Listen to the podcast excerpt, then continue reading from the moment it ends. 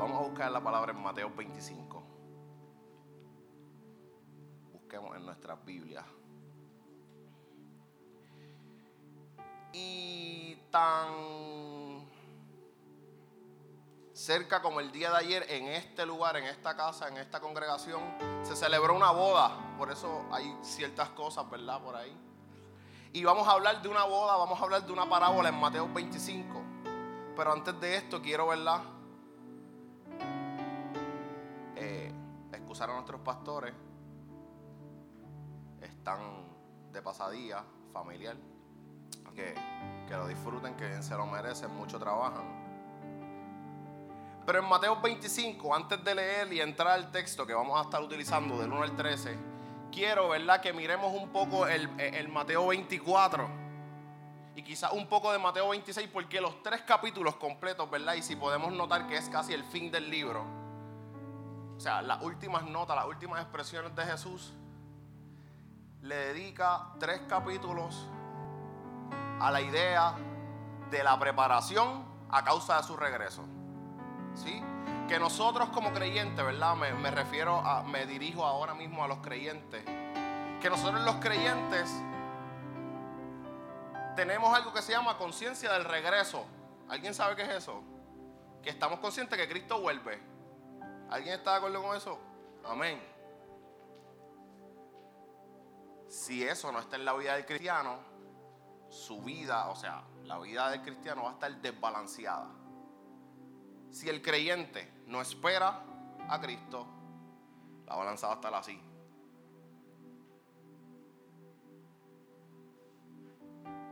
Y no va a poder dirigir. Yo no sé si en algún momento ustedes han llevado la compra, pero cogen más paquetes de un lado que del otro. Y así. ¿Tú, tú has visto eso? ¿Tú has visto esta pose? Cargando los paquetes. Está desbalanceado. Es incómodo, ¿verdad? Imagínate toda una vida desbalanceada. Nadie soporta eso. Por eso necesitamos a Cristo. Por eso necesitamos esa esperanza.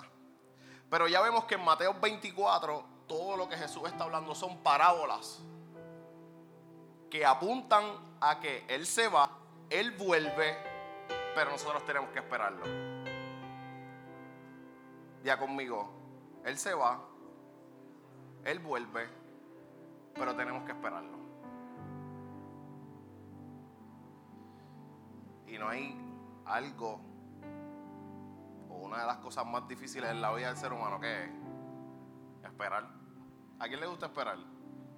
A nadie, lo sabemos porque tenemos microondas. Sí, lo sabemos. Y a causa de eso, unos cuantos problemitas de espera, de impaciencia, de intolerancia, ¿verdad? De actitudes, gradas. ¿A ¿Alguien le ha pasado? Cuando lo están haciendo esperar mucho. Cuando nos hacen esperar mucho, vamos a ver, ¿cómo tú te sientes? Por favor, díganme algo, aunque son disparates. Molesto. ¿Alguien más? Ansioso. ¿Alguien más?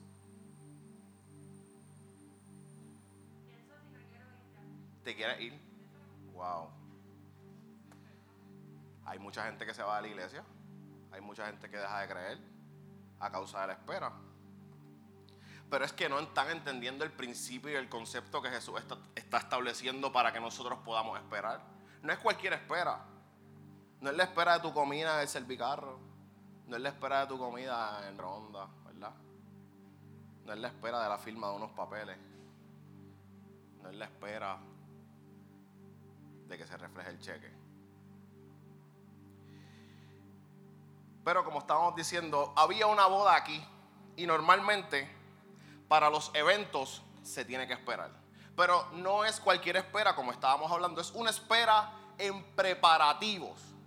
¿Sí o no? Tú planificas un viaje, tú compras el pasaje y tú esperas a que llegue ese momento en preparativos, ¿verdad?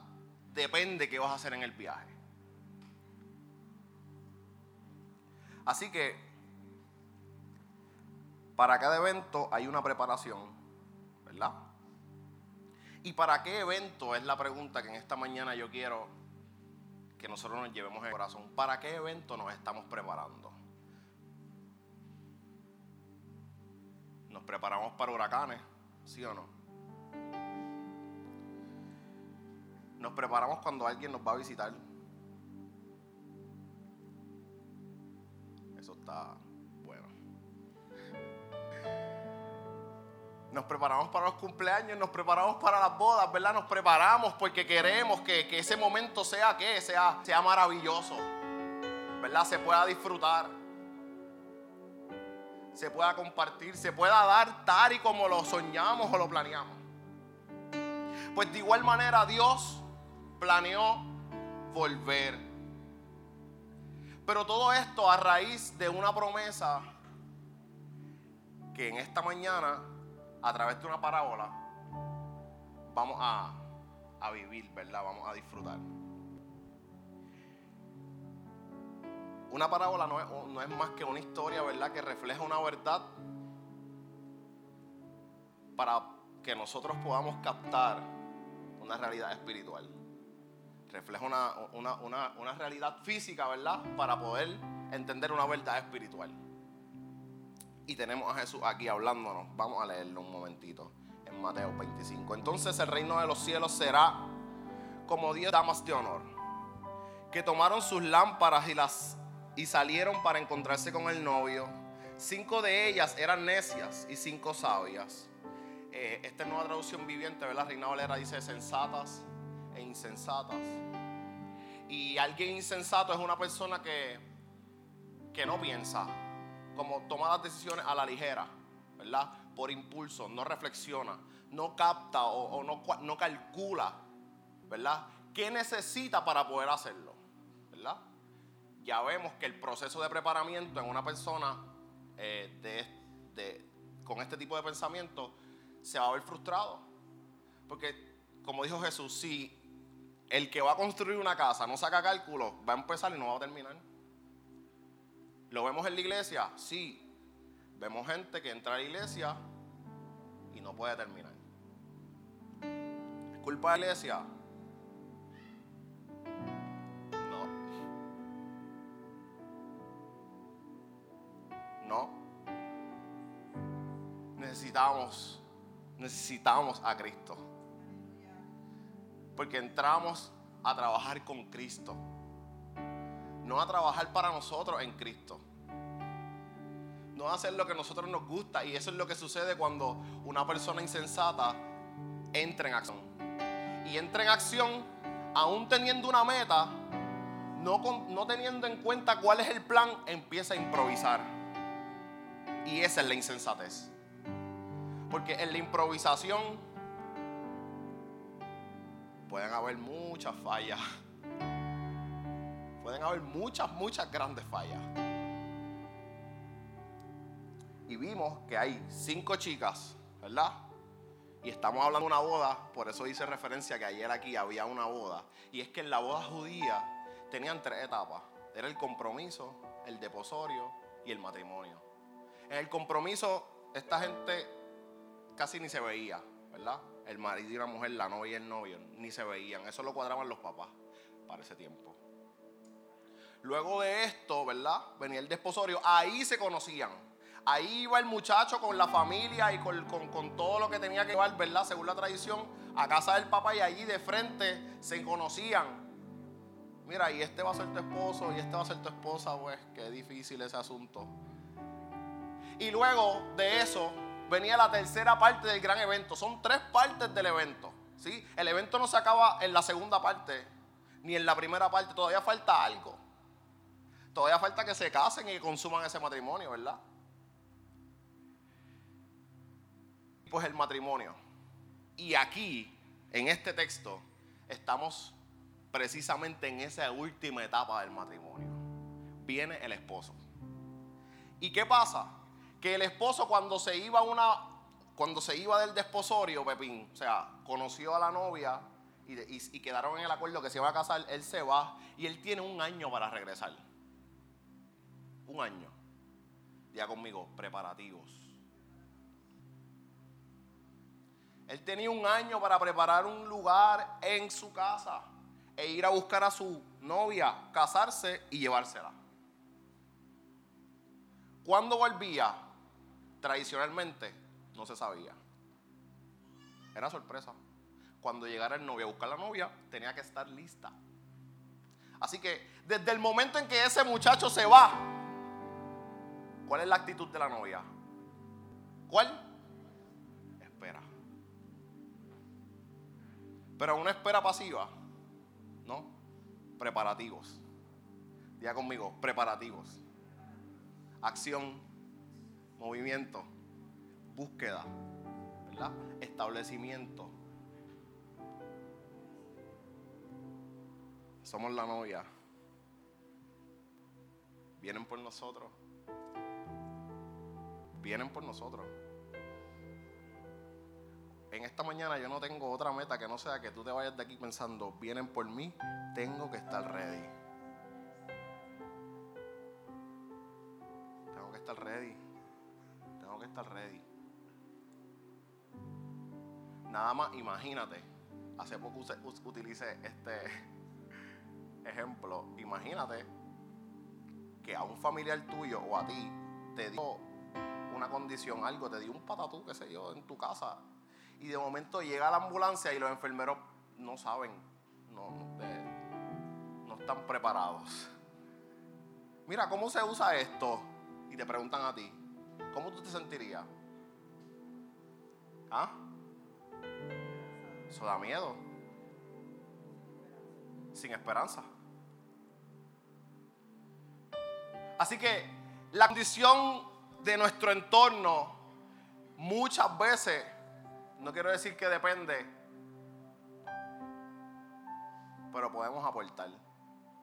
Si nosotros tuviésemos claro que como cristianos estamos esperando al Rey de Reyes, al Señor de Señores, ¿verdad? Esa persona que vino a desposarnos, ¿verdad? Dice que Él descendió de lo alto, se hizo como hombre, solamente para conocer a su novia.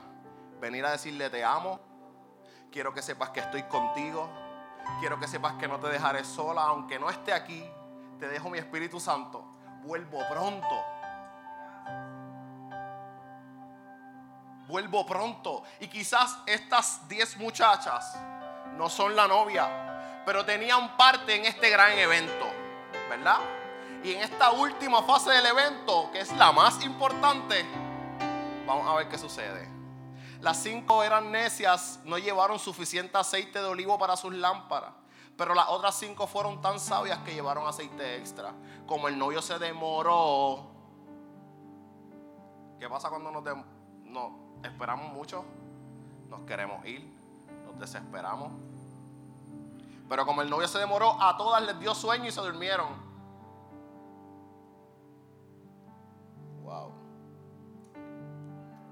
A la medianoche se despertaron ante el grito de, miren, ya viene el novio, salgan a recibirlo. El trabajo de esas 10 muchachas era literalmente recibir el novio. Eso era todo.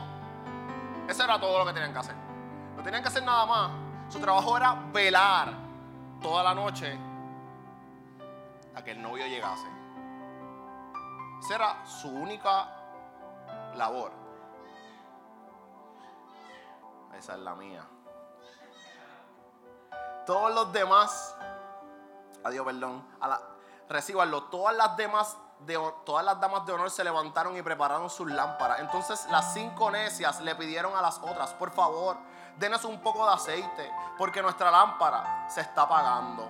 Sin embargo, las sabias contestaron, no tenemos suficiente para todas, vayan a una tienda y compren un poco para ustedes. Pero durante el lapso en que fueron a comprar aceite, ¿qué cosa? Llegó el novio. Diga conmigo, tengo que estar preparado. Hace mucho tiempo, cuando era más joven, mi papá trabaja haciendo rejas, ¿verdad? Y ese muchacho, él no sabe que es levantarse después de las 5 de la mañana. Como que él se levanta a las 5 de la mañana punto y se acabó. Eh, no importa lo que pase. Y cuando yo voy a trabajar con él, pues yo tengo que levantarme a esa hora también. ¿Entiendes? Y nosotros los jóvenes nos levantamos siempre a esa hora. Porque somos bien esforzados. Entonces, ¿qué sucede? Yo vivía con mi abuela y mi papá me iba a buscar y a veces yo decía, me llama antes de venir. ¿Sabes ese truco? ¿Tú has hecho eso? Cuando vengas por ahí me llama. Sí, porque tú estás así. Y te dijeron a las 6 y a las 5 y 40 tú estabas así. Ah, son 20 minutos yo los cojo y los vuelo, papá. Yo me preparo a la milla. Y vuelve y te duerme. La cosa es que mi papá llegaba pa, tocando bocina porque él no le gusta esperar como a nadie.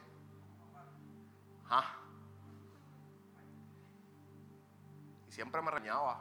Siempre, siempre me llevaba el fuetazo. Tú siempre no estás listo, esto y lo otro, la, la. Y ahora yo entiendo. Porque hay momentos en que nosotros podemos resolver a última hora. Y nosotros sabemos cuáles son, pero hay otros que no. Y también sabemos cuáles son. Hay cosas que no vas a poder resolver a última hora. Es más, hay unos eventos que se le da cuatro años de preparación de tan grande que es el evento. ¿Sabes cuál es? ¿Alguien sabe por ahí cuál es? La Olimpiada. Y es que va la gente de todo el mundo a un solo lugar a participar de un evento masivo de deportes en diferentes partes del mismo país. Cuatro años de preparación. Usain Bolt, corredor de velocidad, dijo, yo me preparo cuatro años para nueve minutos. Cuatro años para nueve minutos. Él perdió la, por una falsa salida, perdió después de entrenar cuatro años. Lo traicionaron los nervios, salió antes descualificado en la última carrera. ¿Cómo tú te sentirías? Tienes que esperar cuatro años más para volver. Y no es esperar que te tiras para atrás, que tienes que competir en ciertas categorías todos los cuatro años. Más entrenar. Es mucho sacrificio. Imagínate cuán grandes serán las bodas del Cordero. Va todo el mundo, todo el mundo. Si para cuatro años, porque va todo el planeta, toda la gente que es fanática del deporte marca, hasta el que no ve deporte va, va, y lo sintoniza, porque es que eso es la Olimpiada, este es el evento más grande deportivo en el mundo entero. Todo el mundo sabe quiénes son, quiénes van y todo ese asunto. Solamente imagina las bodas del Cordero. Por eso no es que Él se está tardando. Dile que está a tu lado, prepárate, prepárate. Que está a tu lado, prepárate. Prepárate que viene. La situación es que hay un elemento sorpresa. ¿Cuándo viene? A Jesús al parecer no le importaba, porque él tampoco sabía. Pero no le importaba, no lo desesperaba saber cuándo iba a volver a ver a su novia para desposarla y llevársela consigo al fin. La persona que más desesperación debe tener es Él. Que más ganas de vernos es Él. Que más ganas de tenernos es Él. Por eso Él no se impacienta. Por eso es misericordioso, por eso es bondadoso, por eso por eso te caes y te levantas, porque su misericordia están ahí. Porque es lo que dice, prepárate, prepárate, olvídate de tu caída, prepárate para cuando yo vuelva. ¿Y qué es prepararme para cuando Él vuelva? ¿Qué es eso? ¿Cómo yo identifico eso en mi vida? ¿Cómo yo sé que me estoy preparando? ¿Verdad? Diga conmigo, pero dilo duro, ¿está bien? Una, dos y tres. Perdonando. Así yo me preparo. Amando. Leyendo. Negándome a mí mismo. Así yo me preparo. Así yo me visto, ¿verdad? Como dice Pablo, vístanse de la nueva criatura en Cristo Jesús. Vístanse de ese nuevo hombre ¿Por qué? Porque esa es, la vestidura para la boda. O, se visten para la boda como sea. No. Hay una etiqueta y hay que respetarla. Así que cinco tenían aceite. Cinco tenían, diga conmigo, tenían, pero se les acabó. Diga conmigo, no es venir a la iglesia. No es eso. Diga, eso es parte de eso. No es decir, yo soy creyente, soy cristiano, que la gente sepa. Es parte de eso. Pero no podemos encerrar nuestra vida cristiana en yo voy a la iglesia. Tú, necesitas tener una experiencia. Tú, necesitas tener eh, eh, ese choque, ¿verdad? Ese encuentro.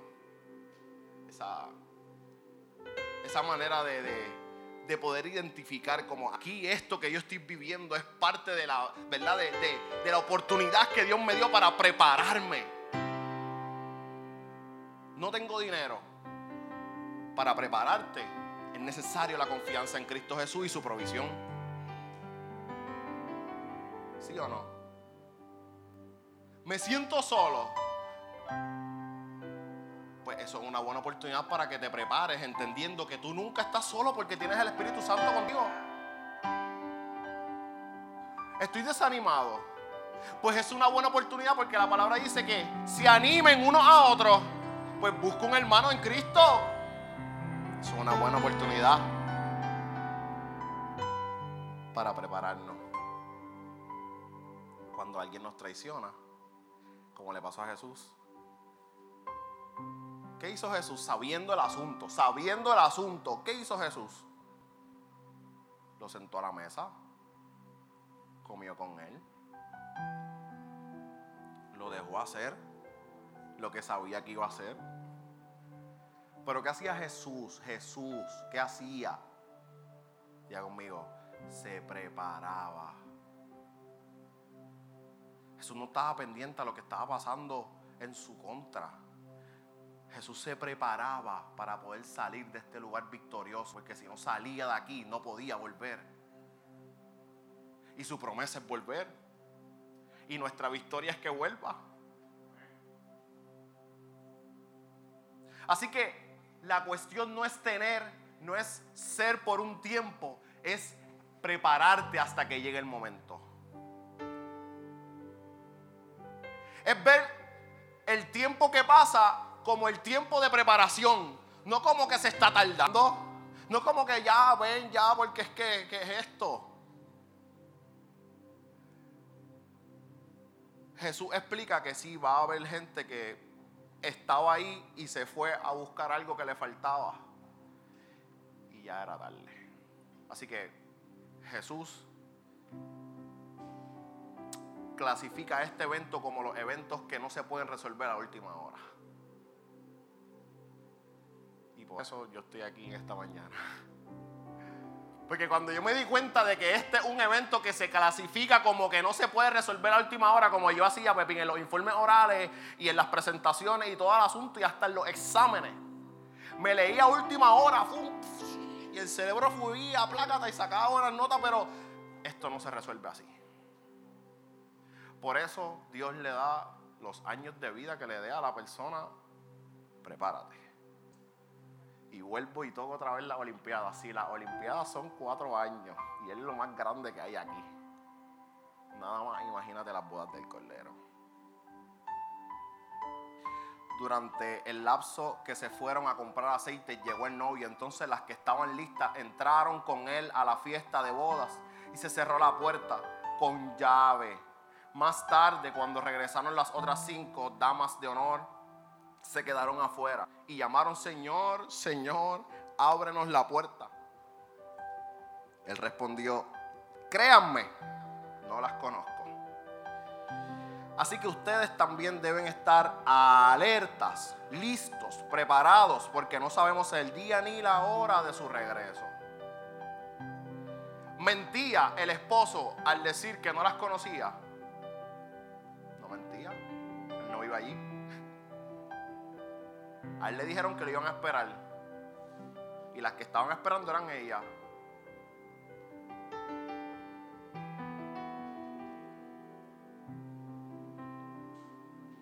No las conocía.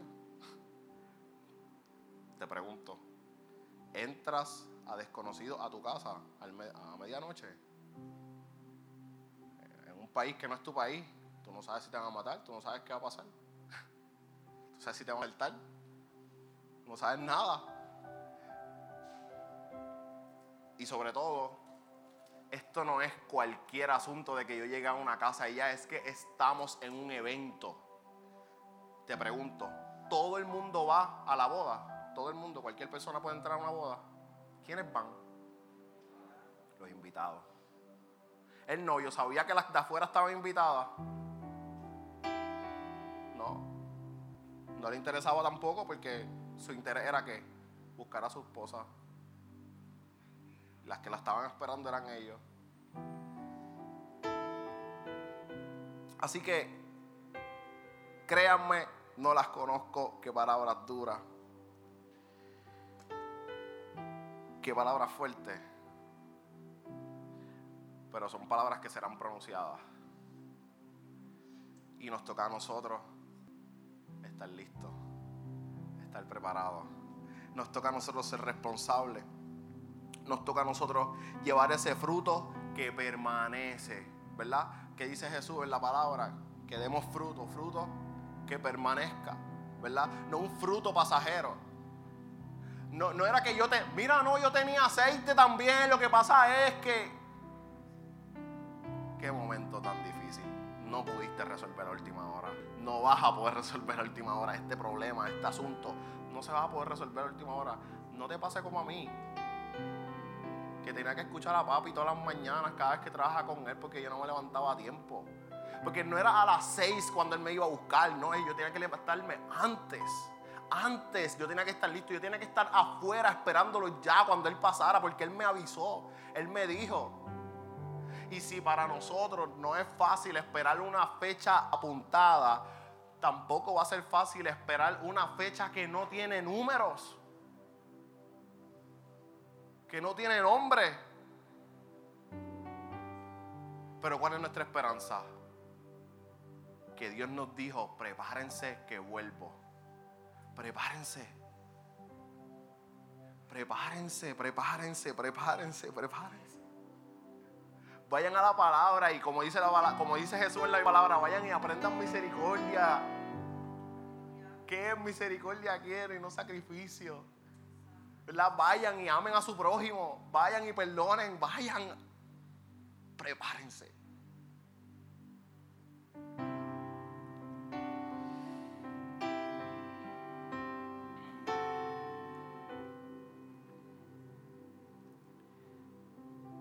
tiempo.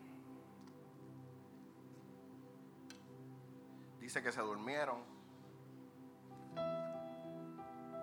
porque se cansaron de esperarla, esperarlo. Y en esta mañana, siendo sincero, me duermo cada rato, esperando. Se me olvida que vuelve. Que, by the way, para eso es la Santa Cena en memoria de mí. Tenemos que concentrarnos en lo que estamos viviendo, mi gente. Tenemos que centrarnos en la palabra. Tenemos que mirar quién es Cristo, quién ha sido el que ha prometido. Y no podemos mirar nuestra vida cristiana como algo más que me acompaña a vivir. tenemos que ver nuestra vida cristiana como ese núcleo entero.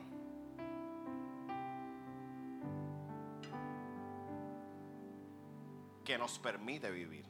No que nos acompaña a vivir. Que nos permite vivir. Porque si bien sabemos quién es la vida, Cristo Jesús. Y Él es el camino y Él es la verdad. Y por último, cierro con este versículo, ¿verdad? que me regaló mi hermano Reinaldo López alias Nomo. Mediante su divino poder, Dios nos ha dado todo lo que necesitamos para llevar una vida de rectitud. Diga conmigo, todo lo que necesito, Dios me lo ha dado para yo poder vivir en rectitud. Todo esto lo recibimos al llegar a conocer a aquel que nos llamó por medio de su maravillosa gloria y excelencia. Y debido a su gloria y excelencia nos ha dado grandes y preciosas promesas. Estas, estas promesas hacen posible que ustedes participen de la naturaleza divina y escapen de la corrupción del mundo causada por los deseos humanos. Esta es nuestra situación. El novio se está tardando. Y muchas veces pensamos que con la fe que tenemos hace 10 años atrás, vamos a vivir toda nuestra vida. Con el conocimiento que tenemos hace 5 años atrás, 3 años atrás, vamos a vivir el resto de nuestra vida. Y eso no es así. Si las misericordias se renuevan todos los días, es porque todos los días nosotros debemos asumir el asunto de la preparación como que viene hoy. No sabemos cuándo viene. Ni él mismo sabe cuándo vuelve. Ni los ángeles del cielo dijo, no sabemos cuándo mi padre vuelva a enviarme a buscar a mi novia. Pero si sé algo, me va a enviar. Solo le pido que se preparen.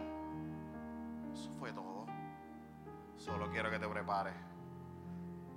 Ponte en pie y entiende que Dios a través de su Espíritu Santo te hace participar de su naturaleza divina y te da todas las herramientas para que tú puedas prepararte, ¿ok?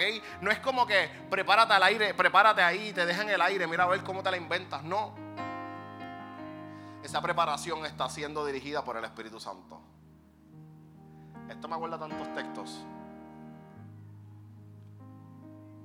Y Ruth es uno de ellos. Pero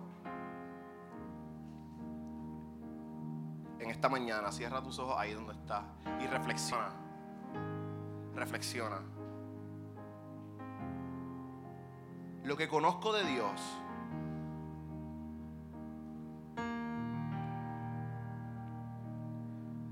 es suficiente combustible como para yo no quitarme de este camino. Es suficiente aceite como para que mi lámpara esté encendida para cuando Él vuelva. Porque si bien vemos a Jesús, vemos a un Jesús que mira el futuro de esta tierra y lo ve destrozado y dice, hallará amor cuando vuelva el Hijo del Hombre, hallará fe.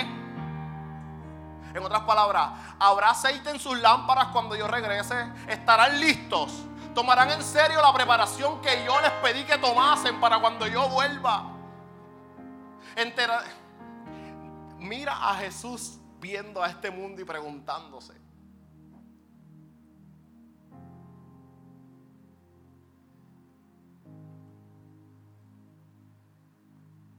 ahí donde estás.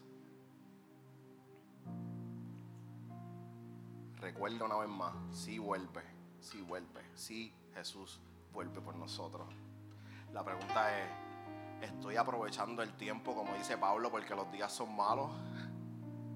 ¿Estoy aprovechando el tiempo? ¿Me estoy preparando? ¿O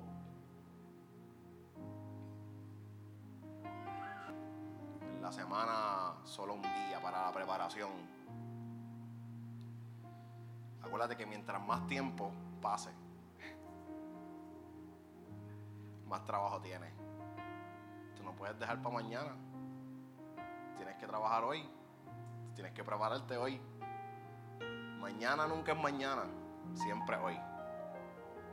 Tú siempre estás aquí hoy. Tú no estás en el mañana. Tú no sabes qué va a pasar mañana. Tú estás hoy yo estoy diciendo, hoy, prepárate hoy. Hoy, no pienses que mañana ahora, no pienses que mañana lees, no pienses que mañana resuelves el problema con tu hermano, con tu hermana, no pienses que mañana. Porque hoy, tú no sabes si viene hoy por la noche. Y todas las ilustraciones de su regreso son inesperadas, todas. Así que tenemos algo bien claro, nadie sabe. Nadie sabe. En el nombre de Jesús, Padre. Gracias por tu fidelidad. Gracias por tu amor. Gracias por tu palabra. Gracias porque nos permite reflexionar en ella, mi Dios. Gracias porque quizás aunque haya insensatez en nosotros, aunque quizás nosotros pensemos que sabemos qué hacer para prepararnos por nuestra fuerza y, determinar el tiempo en que vamos a emplear ese saber, mi Dios, realmente no tenemos el control. Tú tienes todo el control. Tú sí sabes todas las cosas. Por eso en esta hora te pido, Dios, que los corazones que en esta mañana aquí están, mi Dios, puedan recibir tu paz y tu esperanza, sabiendo que tú has de de, regresar por nosotros, mi Dios. Pero también te pido, Espíritu Santo, que pongas la diligencia, mi Dios amado, y la urgencia, mi Dios amado, de la preparación masiva que tú has pedido, mi Dios, antes de irte para poder, para poder recogernos, Señor, para poder regresar a buscarnos. Te pido, Señor, que sea cada uno de mis hermanos en su corazón, mi Dios, reflexionando, mi Dios, y llenando sus lámparas de aceite, llenando sus corazones de tu palabra, llenando sus pensamientos de los tuyos, Señor amado, utilizando y, y trabajando, Señor, sus emociones, Padre Celestial, para poder alinearlas, Señor amado, a las tuyas, mi Dios para que podamos responder en momentos difíciles con sabiduría, con inteligencia, mi Dios, con tu palabra, con santidad, que podamos, Señor amado, emplear el conocimiento, que podamos accionar, mi Dios. No hay otra manera de prepararnos, Señor. No es planificar, es preparar. Por eso te pido, mi Dios, que cada uno de mis hermanos que se siente estancado, que, se, que siente que no sabe qué más hacer en su vida cristiana, que siente que, que, no ha crecido más, Señor, te ruego, mi Dios. Muéstrale que hay muchos más preparativos antes de que tú vuelvas, Señor. Hay muchas otras cosas que hacer, mi Dios. Quizás no nos hemos dado cuenta porque estamos enfuscados en nuestra vida, mi Dios, pero hay muchas más cosas que hacer, mi Dios. Por eso te pido en esta mañana, mi Dios que este momento de reflexión, mi Dios, sea uno que marque un antes y un después, mi Dios. En nuestra vida, Señor. En nuestra visión. En nuestra conciencia de tu regreso. Y podamos estar cada vez más alertas, mi Dios. Que fue lo que sucedió con estas mujeres, mi Dios. Estaban alertas, pero se cansaron, se durmieron. Pensaban que es que tú no llegabas Quita de nuestra mente, Señor, la idea de que es que tú te estás tardando y que tú no llegas. Que tu paz sea con nosotros. Te lo pido en esta mañana, mi Dios, y te doy gracias, Padre. Amén y amén.